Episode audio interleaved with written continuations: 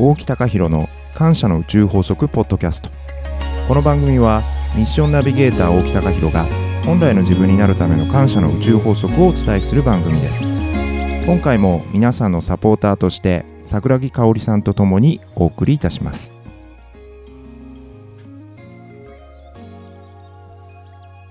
はい。ということで始まりました。沖さん始まりましたね。はい。第1回感謝の宇宙法則ということではい。今日は本当の第1回なので、そうですね、はい。もう本当の本当の一番最初でしょこれ。そうです。一番最初ですよ。沖さんぜひはい。ラジオを聞いている皆さんにどんな思いでこのラジオ番組はい。始めたのか、はい。思いをぜひ聞かせてください。そうですね。あの実はねラジオ自体は前もちょっとやってたこともあったんですけれども。そうだったんですね。そうです。あの本丸ラジオうん、さんの方ではい。あのラジオをねやらせてもらってたんですけれども、まあ、今回改めて「感謝の宇宙法則ポッドキャスト」っていうね、番組名で、えースタートするわけなんですけれども、はい。やっぱあれじゃないですか？やっぱり今時代がね、はい。本当に一人一人がこう本来の自分とか自分らしさって何だろうかって言ってやっぱりその魂の目覚めじゃないですけれどもそういう時代じゃないですか。そうですね。うん、皆さんいろいろ思っていることをうん発信したりとか、うん悩んだりとうか、ん、今いる場所が本当は合ってるのかそうじゃないのかそうそうそうそうたくさんいますもんね。だからやっぱりこうスピリチュアルとか引き寄せとかを僕はあのこの20年ずっと大好きでね。はい、まあ宇宙の法則引き寄せの法則って言われてる法則をアトピーのリハビリとかをしながらまあ四六時中ね。だから本とかもだ1000冊以上読んでんじゃないかな。千冊ですか。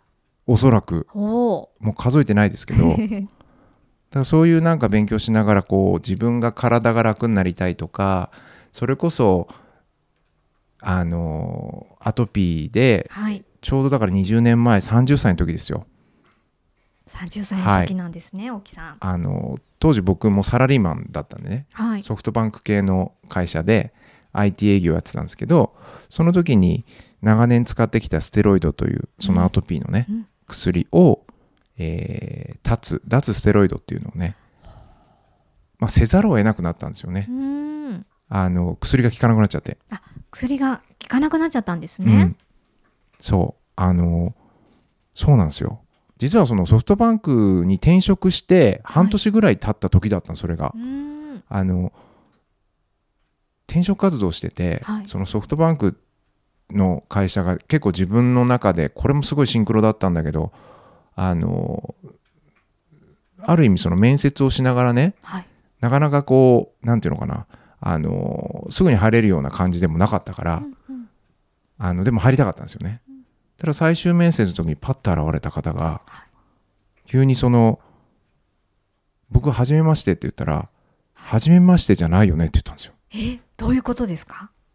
あのその部長さんがその前にいた僕の会社で営業やってた時におあの一緒に仕事をやりませんかっつってあの訪ねてきた方だったんですよ。まあ、でその方がソフトバンクの部長をやる前にうん。とある IT 企業のベンチャーで取締役かなんかをされてて。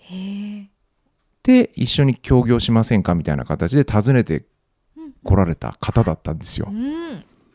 であーってなってでその時にまあいろんな話をしてたご縁もあってでソフトバンクに入ることになった。だかうんうんら僕にとってみるとなんかものすごく嬉しかったんですそれはね。うん。でそんな仕事ももうバリバリ頑張ってその部長にもすごく恩返ししたいとかって言ってやってるさなかに薬が効かなくなっちゃったんですよ。大変。これからっていう時に。そうですそうですそうです。それでもう脱ステロイドせざるを得なくなって最初はねほんとね3ヶ月ぐらいで戻ってくるんでって部長さんにも言ったんですけど、はいは結局ねリバウンドがあまりにも激しすぎい。て、はい。まあ、3ヶ月どころじゃなくてもう結局それが20年ぐらいかかったみたいな。まあ、三ヶ月が20年。はあその間、いろいろあったでしょうね。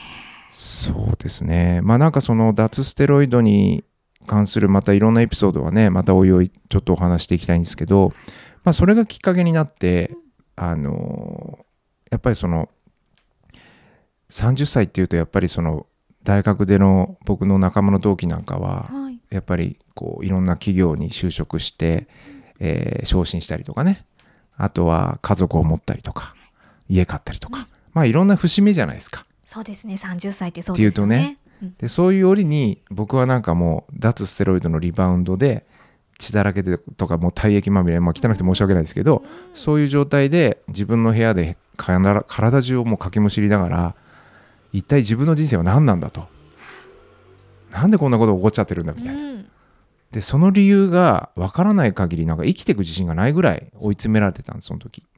めちゃくちゃ追い詰められてますよね。詰められてたんですね。そう。だからその時になんかその目に見えない世界スピリチュアルとか、はい。引き寄せとか、うん。まあそういう世界にもうねすがったって感じかな。もうすがったって言い切っちゃうぐらいですよね。すがった。楽になりたいから。うんうん。ありますよね。あるもうなんか目に見えない占いでも何でもいいから、はいもうとにかくすがったみたいなでその時にその結局その引き寄せの法則とかスピリチュアルのこととかいろいろ勉強しながらそれをこうただ知識の中で入れてても体は良くならないからその引き寄せを実験していって早いところアトピー治したいとかねうんうん。思って、まあ、要するに自分の望む現実はい。健康だったりとかあの経済的な豊かさもそうですしあとは人間的な人間関係の豊かさもね。まあそういった人生を引き寄せたいななと思いながらまあ20年間こう探求してきた。でその中でいろんな気づきとか得られたものをやっぱりその多くの人にこう分かち合うことであの自分を表現できたらいいなと。いうのがやっぱり一番の思いですかね。大木さんといえばはい。本当に探求と言いますか実験と言いますかリアル電波少年と言いますかそうですね。ありとあらゆること本当に有言実行でされてますもんね。うん、まあ性格でしょうね。あの、そう。だから、目に見えない引き寄せの法則みたいなところを、それこそ、お見たときに、はい。あ、じゃあもうこれからそうやって生きようって、やっぱ決めて、例えば、まあ、あの、自分の頭で考えるよりも直感とかね、はい。なんかそういうものに基づいて行動していくとよりこう人生がね本来の自分の方向に行くよみたいな話ってあると思うんですけどそう思うとやっぱり直感とかなんとなく思ったことがあるともうすぐ行動した。まあ例えばそれがアメリカのねロッキー山脈行くみたいな話もそうですし。ロッキー山脈はちなみにはい。いつ行ったんでしたっけ？あれいつ行ったのかな？多分2010年か11年かな？あの震災があはいはい、はい、年？うんうん。だったと思うな。あれ震災があったのは夏ぐらいでしたっけ？ちょっと覚えてないけど、2003.11 3.11の時ですか？の時、あれ、冬でしたっけ？夏3.11だから3月あ、3月11日か。あ、そうかそうかそうはいはいか。あ、じゃあね、2010年だ。2010年の6月に行ったのかな。うん。そこでもいろんな奇跡を起こしてますがそれもまたはおいおいですね、そうですね。まああのそういう形でこう僕割と電波少年的にこう学んだことをやっぱりその実験によって明らかにしたいっていうワクワク感とあとはまあさっき言ったように体を楽にしたいアトピーを治したいみたいな切実な思いと重なりながら、まあ、いろんなことをやってきてでその中でやっぱりそのこうなんだろう結局目の前の現実っていうのは自分の思い込み心が作ってるっていうところはまあ引き寄せでもよく言われてると思うんですけどその心の中にある自分のこう否定とか罪悪感とかそういうものをどんどんどんどん手放していくっていうまあいわゆる心のブロックとかを外そうとかねあると思うんですけどはい。そういう心のデトックスみたいなことをずっとやってきたんですけどそこになんかやっぱりアトピーっていうのはその体のデトックスっていうんですか？ステロイドとか毒素みたいなものを出していくっていうのがすごく大事でその心と体のデトックスを両面からやっていくことによってどんどんどんどんなんか自分らしい人生とか自分の望む人生を引き寄せられるみたいな感覚がすごくう分かってきて人生が変わってきたので、まあ、その辺をねちょっとこのラジオでいろいろなエピソードをもとにお伝えできたらいいなっていうのを思ってますね。いいですね。なかなか心と体、はい、両面からのアプローチされてる方って私少ない気がするので、そうですね。あたりの話皆さん聞きたいと思います。そうですね。まあ、カオさんもね、そういう意味では体のこともすごくやられてきて、はい、おかげさまで。ね、カオさんのまたエピソードもいろいろまたおいおい、そうですね。はい、お話ししていただけたらなとも思います。はいはい。まだまだたくさんお話聞きたいのですが、はいそろそろお時間なので、はい。今日は第1回この辺りにお帰参しましょうか。そうですね。はい。はい。あの、乗ってきちゃうともう1時間2時間話し続けちゃうんでね。ザラですもんね。そうですね おしゃべりが。はい。はい。